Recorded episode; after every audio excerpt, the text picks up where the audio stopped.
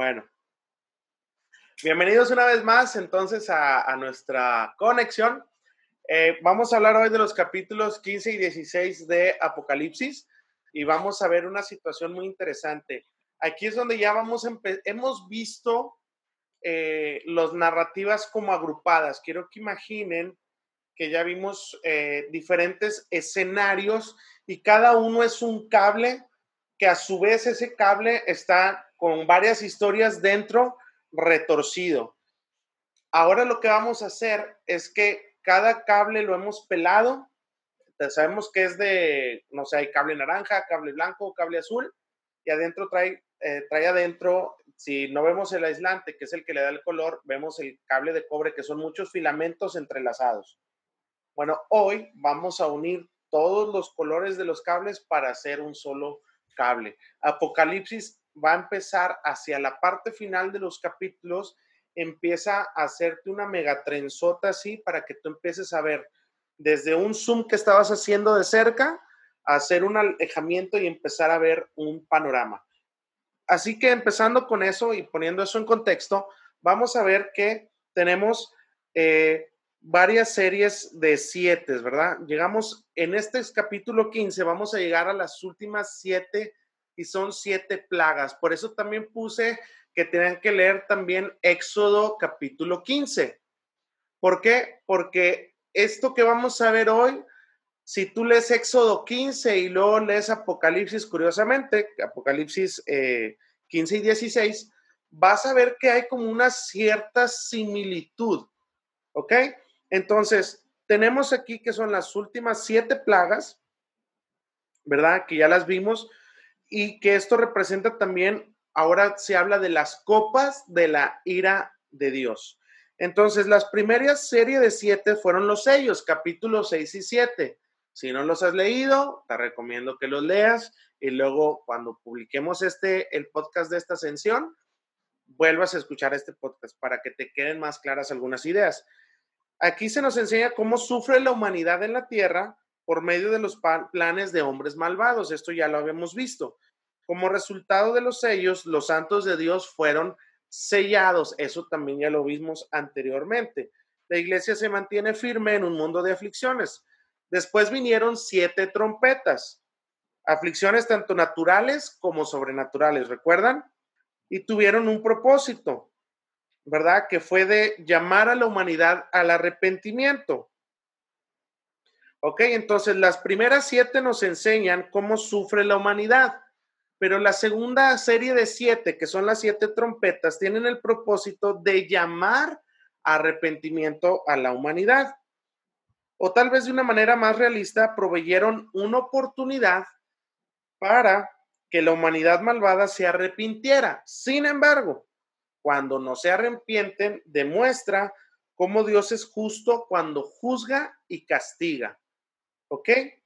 Ahora, llegamos al ciclo final. Este ciclo que estamos teniendo hoy, este, permítanme nada más contestarle a Kenya, por, a Kenia, perdón. Yo le digo Kenya, pero es Kenia.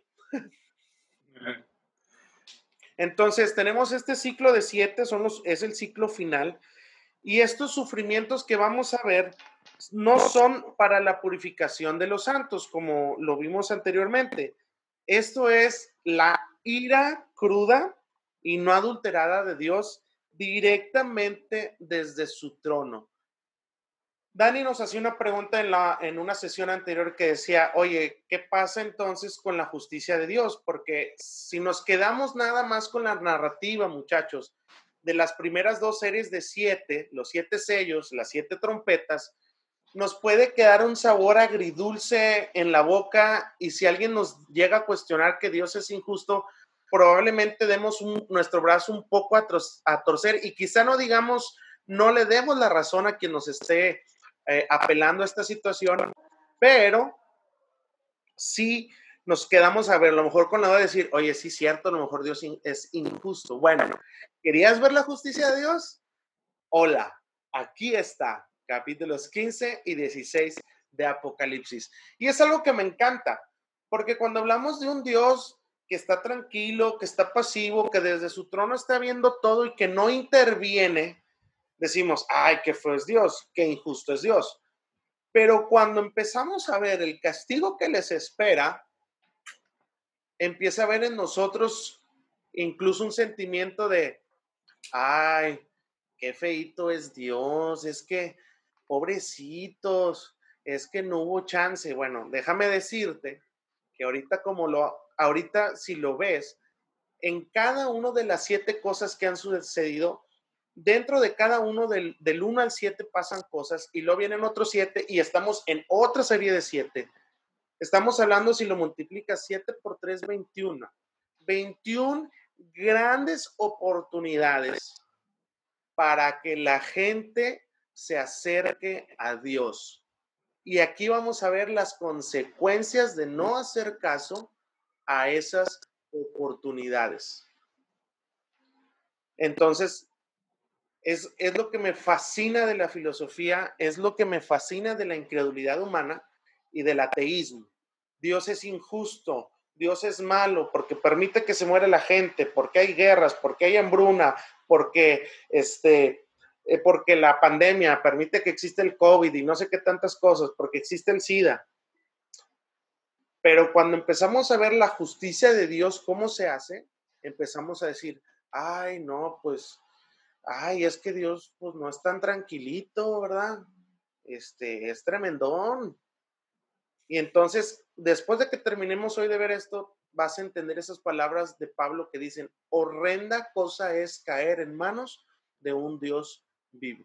¿Ok? Entonces, tenemos esto.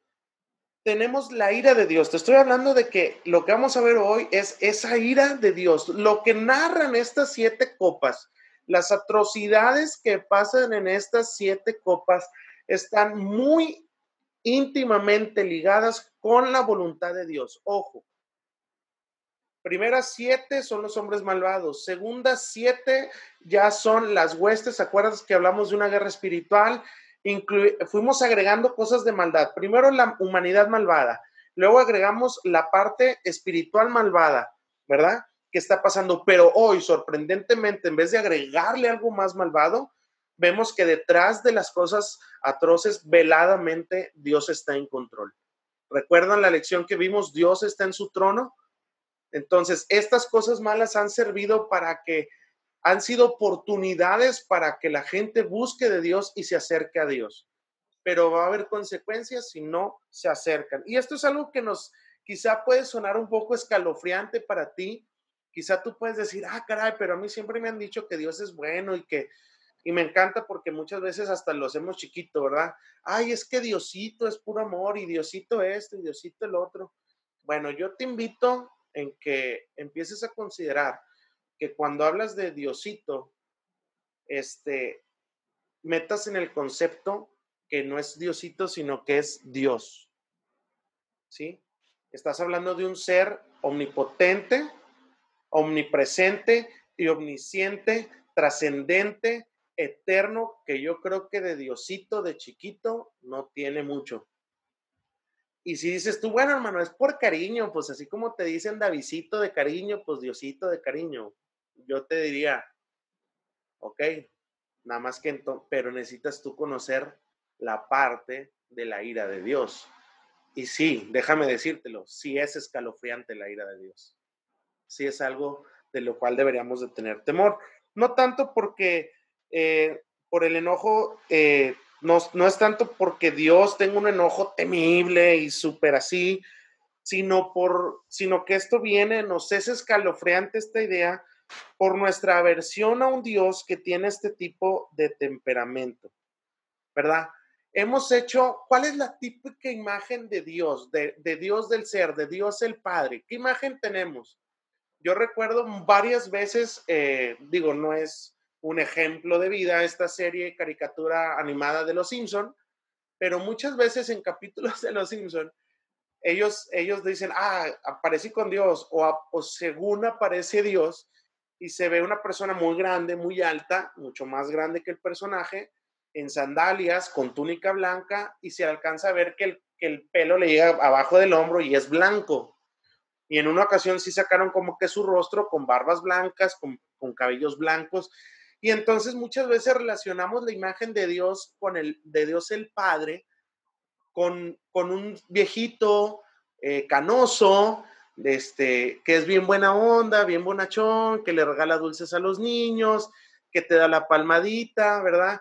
Que te dice, ay, Vivian, mija, bueno, pecaste, ni modo, mija, no te apures, échate un caldito de pollo que hice hoy, mija, cómetelo todo, te sirvo más. Ay, criaturita del Señor, pobrecito, sí, yo te perdono, no pasa nada, no pasa nada. Blasfemaste mi nombre, me lamentaste, ¿verdad? Pero no importa, hijito, yo te perdono, yo soy amor. ¿Sí? Tenemos esa imagen de Dios. Y hablarle a veces a las personas y decirles que Dios también tiene una parte donde se enoja, donde tiene, donde tiene ira, pero no peca. Acuérdense de lo que se nos advierte en la escritura. Airaos, o sea, enójense, sí pueden sentir ira, pero no pequéis. Esa es la característica de Dios. Dios puede tener ira, pero no va a pecar por esa ira que tenga. Él va a ser justo, a pesar de que se enoje, eso no va a transgredir su justicia. Y es lo que nosotros debemos de entender. Es muy poco realista, muchachos, imaginar a un Dios de amor que no sea un Dios de ira. Te lo repito, es difícil imaginar a un Dios de amor, pero que no sea un Dios de ira. ¿Por qué? Bien sencillo. Te reto, no, no te reto, pero vamos a hacer una suposición. ¿sí? Yo te retaría a que le pusieras una cachetada a mi esposa.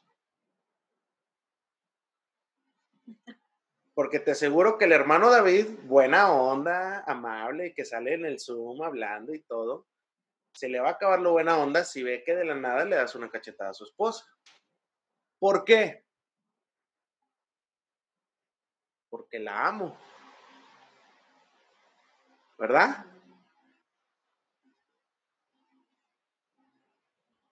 ¿Qué sentimiento se te viene a ti a la cabeza cuando piensas que alguien le hiciera algo horrible a tu papá o a tu mamá?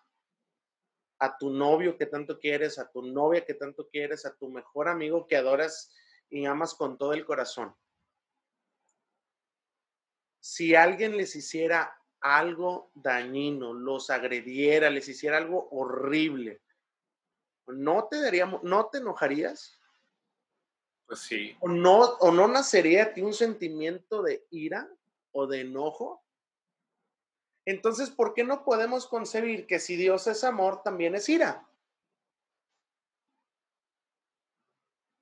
Sí, y esa es la parte que muchas veces en la filosofía moderna no pueden congeniar. O eres puro amor o eres pura ira. No puedes tener ambas. Bueno, Dios puede tener ambas, muchachos. Díganme ustedes, ¿qué cosa, qué elemento de la naturaleza, qué ser humano, qué ser viviente puede estar en, en todas partes a la vez? ¿Con qué podemos comparar la Trinidad de Dios, que es tres personas, pero siempre son la misma, es una sola? Y hay quien ha usado el ejemplo, no, es como cuando eres hijo, eres esposo y eres papá. Estás con tu esposa, eres el esposo. Estás con tus papás, eres el hijo. Estás con tus hijos, eres el papá. Así es Dios. La cuestión es que tú no puedes ser el papá y el esposo a la vez. O juegas un papel o juegas otro papel. Pero Dios sí puede hacer, sí puede ser las tres cosas a la vez.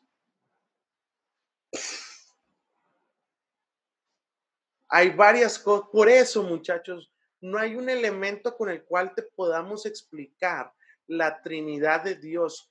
Si tú me preguntas cómo se compone, cómo es, cómo se conforma, qué tanto por ciento es hijo, qué tanto por ciento es padre, es 100% Dios, es 100% hijo, es 100% Espíritu Santo. Hermano, eso nos da 300. Sí, porque tenemos un Dios sobrenatural. Entonces, nada de lo creado, el universo entero fue creado por Él nada de lo creado puede ser igual a Él porque Él es superior a todo el universo. Si hubiera algo en este universo que pudiera compartir una de las características esenciales de Dios, Dios dejaría de ser Dios. Dejaría de ser ese ser supremo.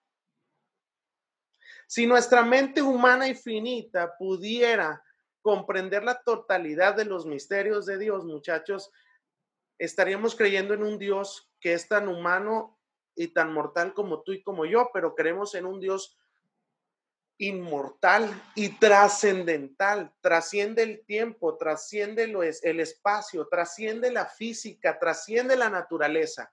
Él está por más allá de todo eso.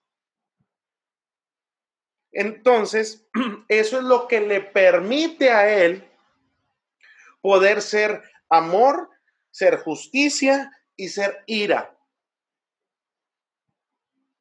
Por eso quizá nuestra próxima serie, porque por cierto ya estamos como a dos o tres sesiones de terminar Apocalipsis, yay, like.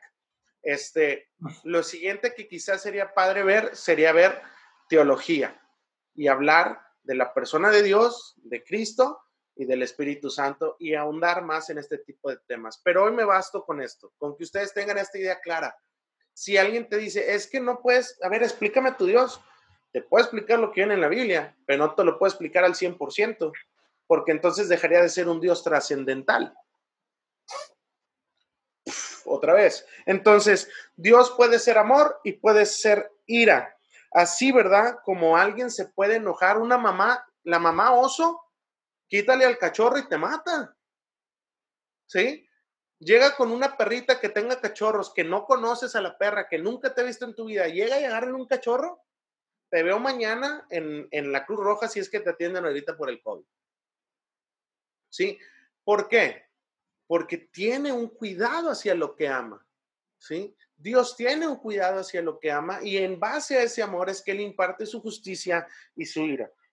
Ahora, es cierto que podemos esperar el castigo del Dios para los malvados equivalga al amor hacia los santos. O sea, así como Dios ama a sus hijos, ama a los santos, también esa misma equivalencia hay en cuanto a lo que aborrece el pecado y a los malvados.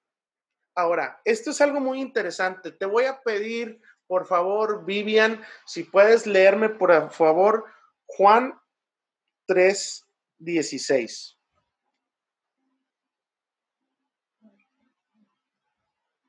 Y a Ruth le voy a pedir que vaya buscando Juan 3, 17. Pero primero, Vivian, léenos Juan 3, 16, si eres tan amable.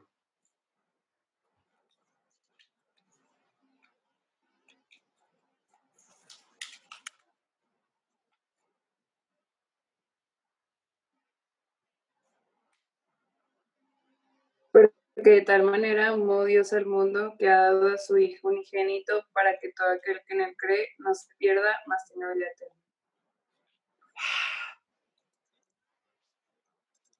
ustedes ahí podrían decir, hermano David, ahí está diciendo que Dios amó de tal manera al mundo que mandó a su único hijo para que todo aquel que en él cree no se pierda, mas tenga vida eterna. Y cómo nos encanta a los cristianos usarlo como texto evangelístico, ¿no?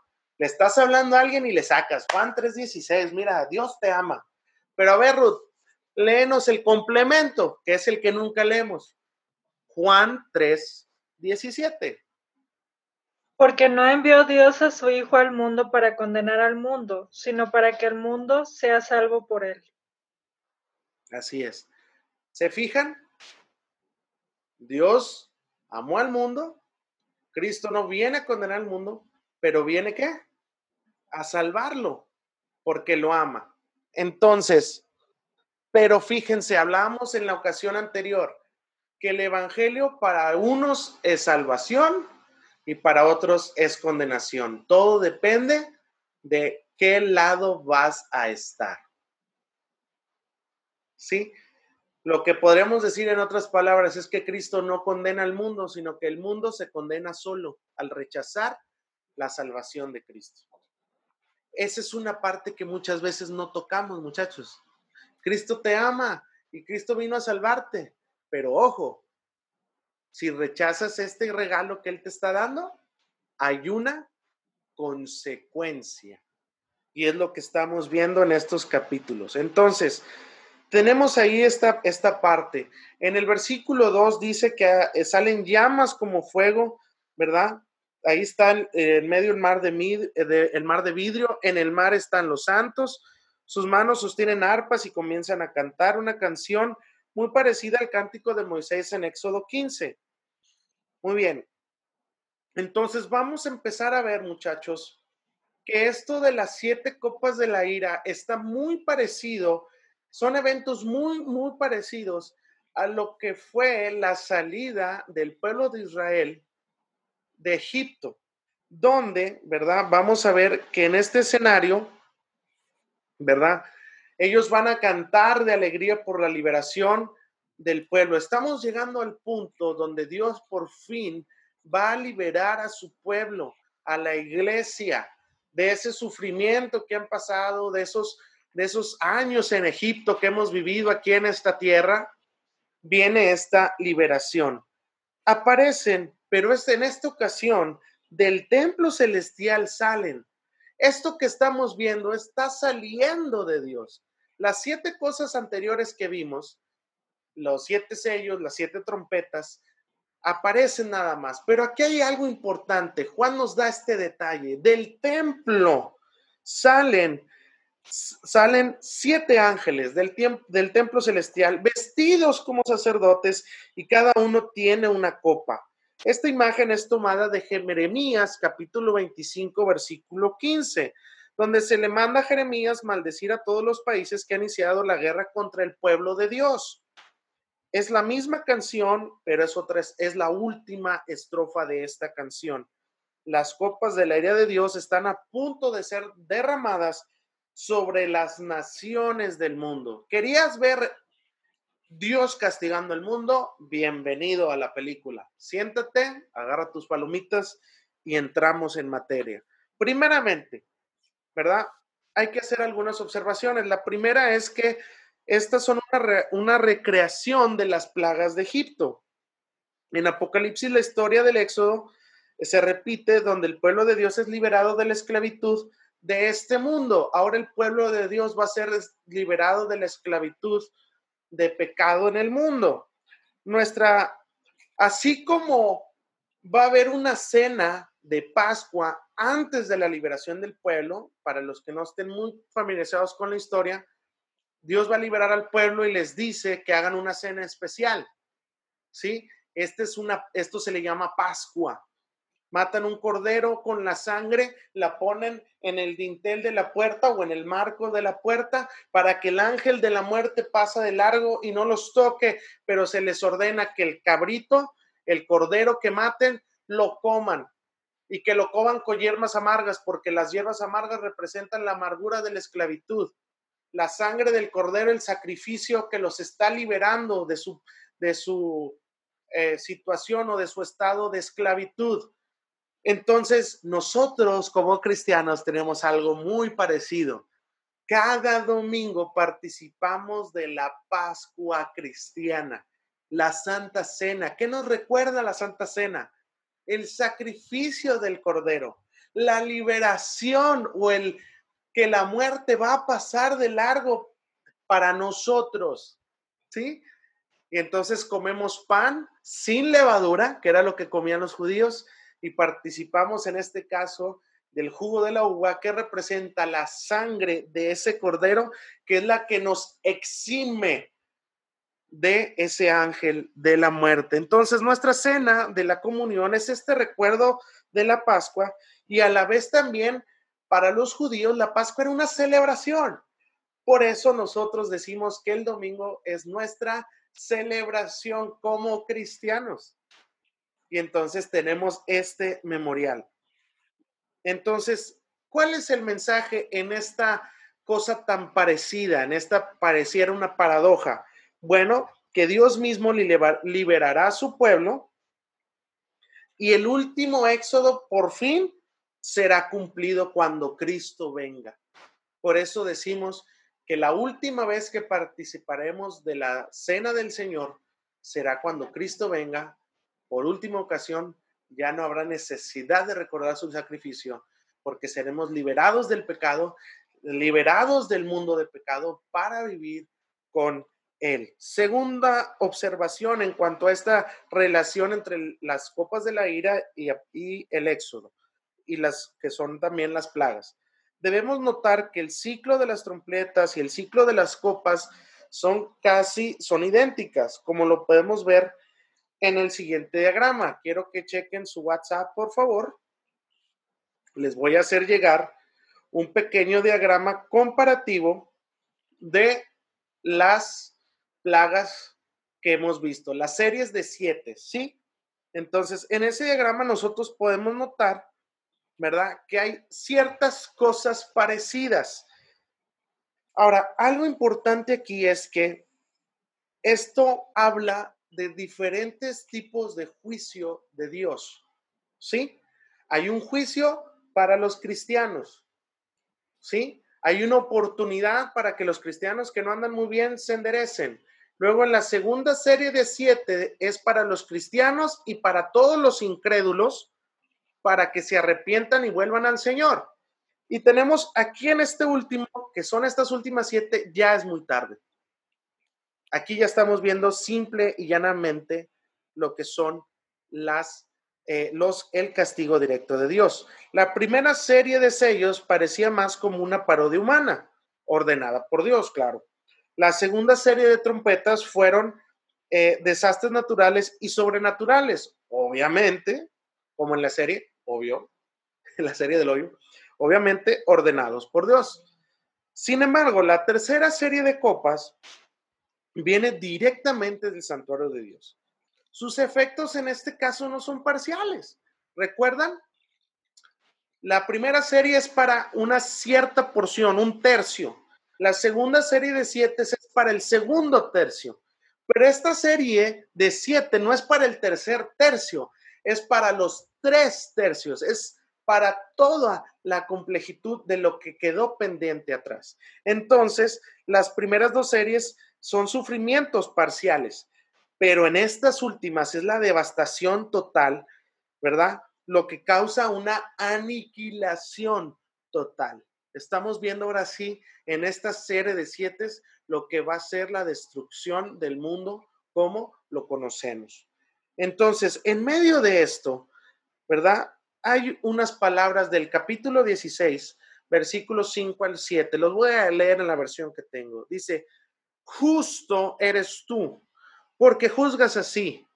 Ellos derramaron la sangre de santos y de profetas, y tú les has dado a beber sangre como se lo merecen. Así es, Señor Dios Todopoderoso, verdadero y justos son tus juicios. Apocalipsis 16, 5 al 7. Muy bien. Como les decía entonces, nos quedamos en esta parte donde estábamos viendo lo que dice en la escritura en Apocalipsis 16, 5 al 7. Entonces, respecto a esto, nosotros podemos pensar, bueno, esto es sadismo cristiano. Tenemos que recordar que están pasando lo de las copas de la ira, se está viendo lo de las copas, están pasando cosas horribles, y, entonces en medio de eso se oyen estas palabras donde dicen, oh Dios, tú eres justo y estás haciendo justicia y tú eres bueno y tú eres santo y tú te puedes quedar así como que, ¿qué? O sea, estamos hablando entonces como de un sadismo cristiano donde el cristiano quiere ver sufrimiento y dolor en el resto de la humanidad. Ah, no, precisamente, pero sí hay que pensar en algo. De que nosotros tenemos, eh, que en este punto podemos hacer dos cosas o cambiamos nuestra perspectiva de Dios en el sentido de que tenemos que entender que el castigo hacia los malos que estamos viendo aquí es la justicia de Dios, en la cual los santos de Dios se están gozando porque están viendo la justicia de Dios. Y nosotros aquí es donde empezamos en un inicio diciendo, batallamos para poder eh, meter en nuestra concepción el hecho de que Dios tenga un sentimiento negativo como la ira. Pero al llegar a este punto donde llegamos a esta parte de la escritura, donde ya vamos viendo qué va pasando con las copas de la ira, nosotros llegamos aquí en un, en una, en un punto donde hay dos caminos otra vez. donde nosotros o cambiamos la perspectiva que tenemos de Dios o podemos reescribir las páginas de la escritura. ¿Sí? Por eso a mí cuando alguien empieza a decir es que Dios es amor y Dios es puro amor, yo digo, ah, falso, no conoces a Dios. Es como cuando te dicen, no, hombre, tu papá es bien buena onda, es bien chido, no, hombre, es bien alivianada tu mamá. Y tú dices, esa señora yo no la conozco, no la conoces en la casa, no conoces a mi papá cuando está de malas. Bueno, lo, el mismo sentimiento que tú tienes tengo yo cuando alguien me dice, no, Dios es puro amor, hermano. Y yo, yo sí, con los que le aman y se portan bien, ¿verdad? Pero es un Dios justo y no es justo, ¿verdad? Va a llegar un punto en que esa bondad que tiene para con todos general se va a acabar. Y era lo que hablábamos en aquella ocasión con la pregunta que nos hacía Dani. Su justicia está en pausa. Entonces, lo que tenemos que entender, muchachos, es que obviamente no vamos a cambiar la escritura porque nosotros creemos firmemente que toda la escritura es inspirada por Dios, escrita por hombres, pero inspirada por Dios. ¿Ok? Entonces, entonces, sí, Dani, no hay problema. Entonces, no vamos a cambiar la escritura. ¿Qué, tenemos, ¿Qué nos queda como opción entonces? Cambiar nuestra perspectiva de quién es Dios y cómo es Dios. Su ira, muchachos, no es antitética a su bondad. No porque Dios tenga ira, deja de ser bondadoso. Un ser humano, ¿sí? Que se torna en ira y se deja dominar por la ira, puede llegar a matar. Ese es un pecado. Y ahí decimos, ¿y dónde queda entonces su bondad? y su dominio propio. Pero en el caso de Dios, no deja de ser bondadoso por el hecho de tener ira. De hecho, esta ira es esencial a su santidad. Él es santo, Él es apartado, Él está parte de nosotros, por eso es santo. La palabra santo significa apartado o dedicado a. En este caso, Dios está apartado de nosotros, Él está parte de nosotros. Por medio de la sangre de su Hijo Cristo es que nosotros somos cercanos a Él. Pero déjame decirte que si tú no te has bautizado y no tienes contrato con el Señor, no estás en, en ese hilo, en esa conexión, ¿sí? No has, no has enchufado ese cable que te conecta directamente con Dios. Entonces, muchachos, solamente una persona necia demandaría que Dios ame a los rebeldes más que su propia rectitud. Dios ha puesto las reglas. Dios tiene que amar sus propias reglas. Y si empezara a ser flexible con ellas, entonces no sería justo. Ahí sí, entonces tendríamos un Dios que no es justo. ¿Qué te parece cuando tu mamá dice, si no me ayudan con el quehacer, no sales, Vivian. Y Vivian ahí anda, ¿no? Bien hacendosa, ¿verdad? Trapeando, barriendo. Y Héctor bien orgulloso, mira mi mujer ah, de casa, hacendosa, ¿no? Y en eso dice Vivian, oye, ma, Héctor me invitó a salir, ¿me dejas ir? No, te faltaron los trastes. Y en eso llegas su hermana Ale, ¿no? Que no hizo nada en toda la tarde, llega Ale y dice, oye, ma, me voy a salir con mis amigas, ¿me das para gastar? Sí, mija, ten 200 pesos, llégale. Vivian va a decir, ¿verdad? Oye, ma, ¿no eres justa? ¿A quién es tu favorita? No, hija, a las dos las amo por igual. Pues no, mamá, porque a mí yo anduve en friega todo el día en la casa, barriendo, trapeando, y en eso Vivian se quita así la pañoletita colorada, ¿no? Así. ¿Ah? De, de esas de que se ponen para el quehacer.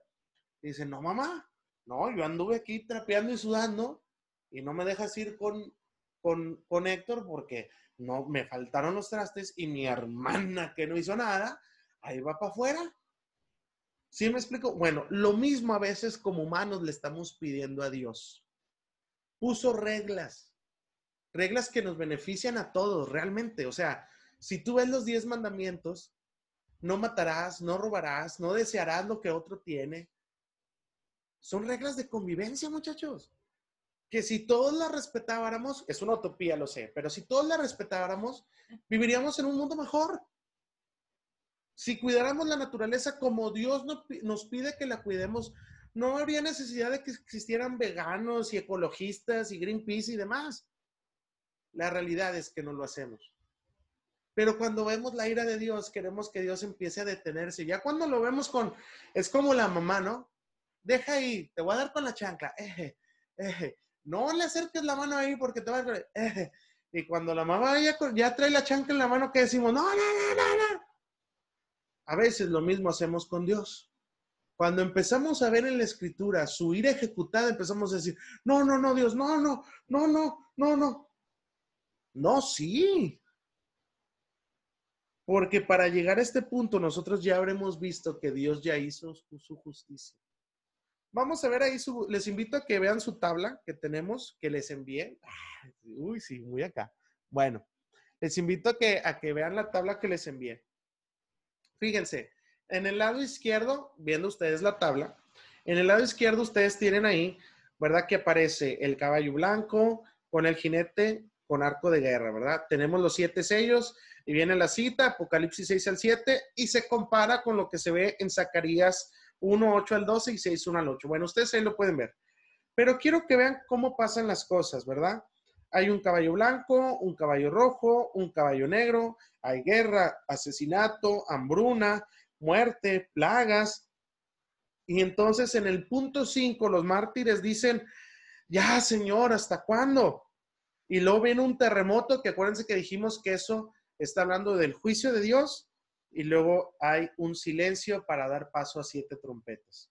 Pasamos a las siete trompetas y otra vez tenemos que pasan ciertas cosas de manera parcial, no le pasan a todo el mundo. Un tercio de la vegetación es destruida, un tercio de las criaturas son destruidas, un tercio de los ríos, manantiales y mares, un tercio de, de lo que son la luna las estrellas, ¿verdad?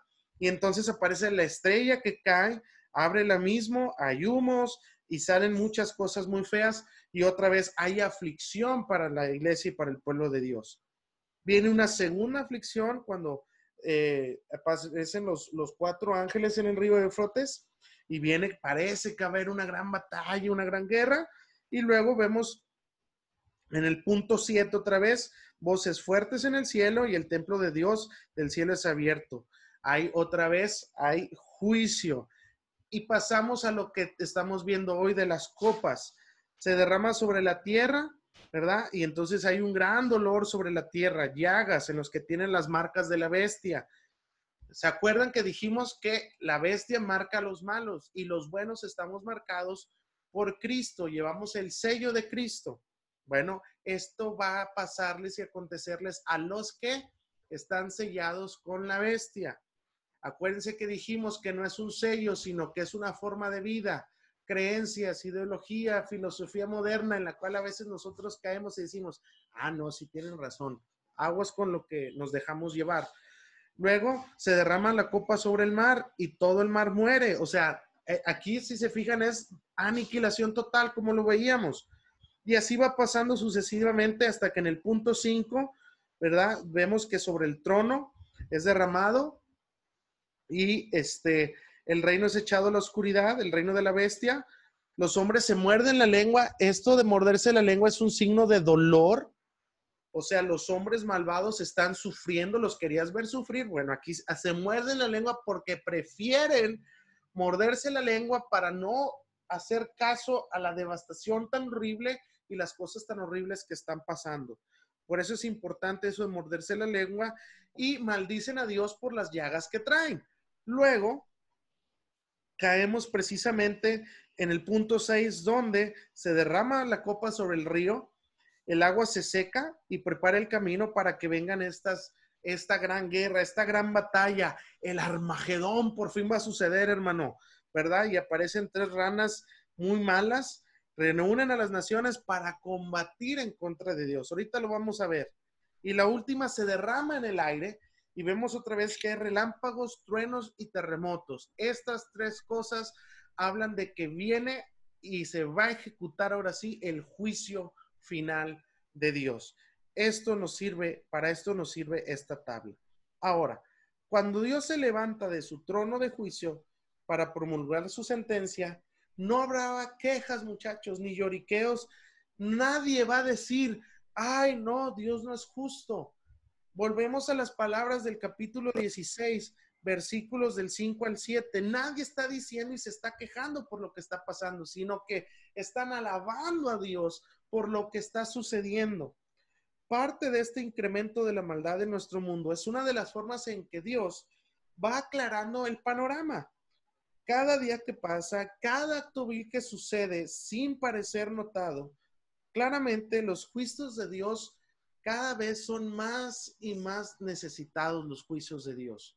¿Sí? Vemos que pasan cosas malas, cosas atroces en nuestro mundo y decimos, Dios, ¿qué esperas para hacer tu justicia? Bueno, yo diría, cuidado con lo que pedimos, ¿verdad? Cuidado con lo que pedimos. Pero sí es realidad que necesitamos, cada vez la humanidad se encamina más, casi que está pidiendo a gritos la ira de Dios, es lo que quiero que me entiendas. ¿Sí? Todo lo que ves tú que pasa en la humanidad es la humanidad misma gritando, está suplicándole a Dios, dale, dale, los golpes son mi comidilla, Dios, deja, caer tu ira, venga, venga. Entonces, esto, ¿verdad? Son definidos eh, estos juicios son necesitados y son definidos más y más. Uno de estos días, cuando se han terminado, cuando terminen los juicios, no habrá nadie que pueda decir, no tuvimos la oportunidad de arrepentirnos, no supimos. Esto es lo interesante. Tenemos tres series de siete y las tres nos llevan al punto de quiebre donde tanto clamabas por justicia, aquí está la justicia. Ay, Señor, pues, pero a mí me está tocando la espada de tu justicia. Tú sabías que había dos caminos. Tú escogiste. Esa va a ser la respuesta que va a tener Dios para nosotros. Ahora, vemos esto, vemos que pasa lo del sello eh, y se acerca el río Éufrates. Y nosotros empezamos a ver, ¿verdad? Que se derrama la copa sobre el río, se secan, vienen los ejércitos, aparecen tres ranas. Aquí hay mucha interpretación que se ha dado sobre esto. ¿Quiénes son las ranas? ¿Quiénes son los ejércitos? Hay religiones que creen firmemente que se va a formar un ejército de humanos y de, y de demonios y van a estar armados y van a estar preparados, tipo el Señor de los Anillos, ¿no? La batallota, así, todos contra todos, ¿verdad? Pero déjame decirte que la imagen es más parecida quizá a la que pasó en la serie de Crepúsculo, ¿no? Donde se van a agarrar los hombres lobo contra los vampiros, ¿no? Y se ve que se van a un agarre, se ponen bien buenas las escenas y luego resulta que era una visión. Ay, sí, o sea, salió muy delicada esa serie. Bueno, justos. Entonces, pero lo que quiero que me entiendas es que más o menos es lo que está pasando aquí se empiezan a juntar los ejércitos, vienen a pelear contra Dios, ¿no? Y hasta se le hacen de tos a Dios. A ver, Dios, ¿qué onda? ¿Dónde están tus ángeles? Vente, papá, estamos listos para hacer. Y Satanás es el líder. Pero quiero que veas lo que pasa. ¿Sí? Es suficiente con que es en la narrativa, el centro es que Dios está en control de todo esto. El centro de la narrativa no es, no es quiénes son las ranas, cuántos hombres van con arco, cuántos van a caballo, con cuánta infantería cuenta el ejército, con cuántos cañones, si traen lanzas, si traen arcos, si traen pistolas, si traen cuerno de chivo. Eso no es lo importante, muchachos. Lo importante de esta narración es que Dios es el que está en el control, ¿sí? Y Dios mueve a los reyes y a los seres malignos, al final de cuentas están bajo su sujeción y Él los mueve como si fueran peones en un tablero de ajedrez. Eso parece ser lo que es importante, no la identificación de, de quiénes son estos guerreros malignos que aparecen de este ejército, sino que no son ellos, es Dios, no ellos quienes, quien ocupa el centro del escenario en esta escena. Entonces, debemos de mantener el enfoque en esto. Dios es el que lo está haciendo. De todas maneras, estos seres que tú estás viendo van a ser arrebatados. Ahora, ¿qué es lo que pasa? Ellos odian a Dios y sin duda pretenden destruir a Dios cuando aparecen esto y cuando llegamos a esta altura. Pero, ¿qué pasa? Terminan destruyéndose a sus propios aliados, o sea, entre ellos hay una como guerra civil entre las fuerzas malignas de ese mismo ejército. Así que mucho del trabajo sucio, por así decirlo, de una batalla frontal que se tendría que dar Dios contra ellos, realmente la mayor parte pasa entre ellos, entre ellos mismos se destruyen, ¿sí? Sus mismos enemigos contra sus propios enemigos. Y entonces nos podemos imaginar simplemente a Dios en ese meme de Michael Jackson, ¿verdad? Comiéndose las palomitas en la butaca del cine, ¿verdad? Yo solo vine a ver los comentarios. Sí, Dios no hace nada, no tiene que hacer nada porque todo va caminando conforme a su plan. ¡Puf! Sí, Armagedón es parte del plan de Dios. Quiero que leas con atención y te reto a que la próxima semana me digas, hermano, encontré dónde empiezan a darse los trancazos Jesucristo con Satanás, Miguel con Belcebú, y Dios está atrás de ellos y manda su ejército de ángeles por delante, pero Satanás le contesta con otro ejército y se entre... Te voy a dar el spoiler, léelo, pero te voy a dar el spoiler. La batalla de, de Armagedón te la cuentan que va a empezar, están los ejércitos listos y de repente nomás se acaba. Muchachos, Dios es todopoderoso, inigualable. No hay poder que se le compare. El que nosotros en nuestra mente chiquita humana hayamos elevado a un ángel caído a la altura de Dios como su némesis, es algo risible, muchachos. Es algo risible. No podemos compararlo. Entonces, las fuerzas que puede juntar Satanás, Dios solito, Dios solito, con solo decirlo, destruiría ese ejército. Pero es tan poderoso, muchachos, que no, necesita, no, no necesita siquiera decir algo. Ese ejército solo se destruye. Así, así de fregón es Dios. Quiero que lo entiendas en este lenguaje más coloquial. Dios es verdaderamente el Big Boss, muchachos. Él tiene el poder. Entonces, es algo hermoso de ver esto. ¿Sí? Dios ni siquiera levanta un dedo ¿verdad? Al menos que sea para apuntar y reírse de todas las fuerzas del mal que se están formando. Ay, ternurita, ay, cositas. Quieren venir a hacer guerra contra mí. Con que sople los destruyo, chaparritos, hombre. Entonces, esta batalla de Armagedón que muchos años se ha tratado, no, y que, y que Satanás va a pelear, no pasa. Entonces, cuando Dios lo hace, cuando una vez que pasa todo eso y que tiene a todos en su lugar, lo único que hace Dios es que hace una entrada grandiosa. Y cuando lo hace, hay estruendos, la tierra tiembla, las ciudades se desploman y los reyes se dispersan. Las montañas huyen y los cielos escupen granizos de 40 kilos y toma lugar entonces el juicio de Dios. Hay dos lados. Un lado ovaciona a Dios. Y hay otro lado que simplemente gime de dolor. Cierro con esto simplemente. Hay una historia entonces de dos ciudades. Una ciudad que ovaciona a Dios y una ciudad que gime de dolor. Solo te quiero hacer esta pregunta. ¿De qué ciudad vas a ser ciudadano.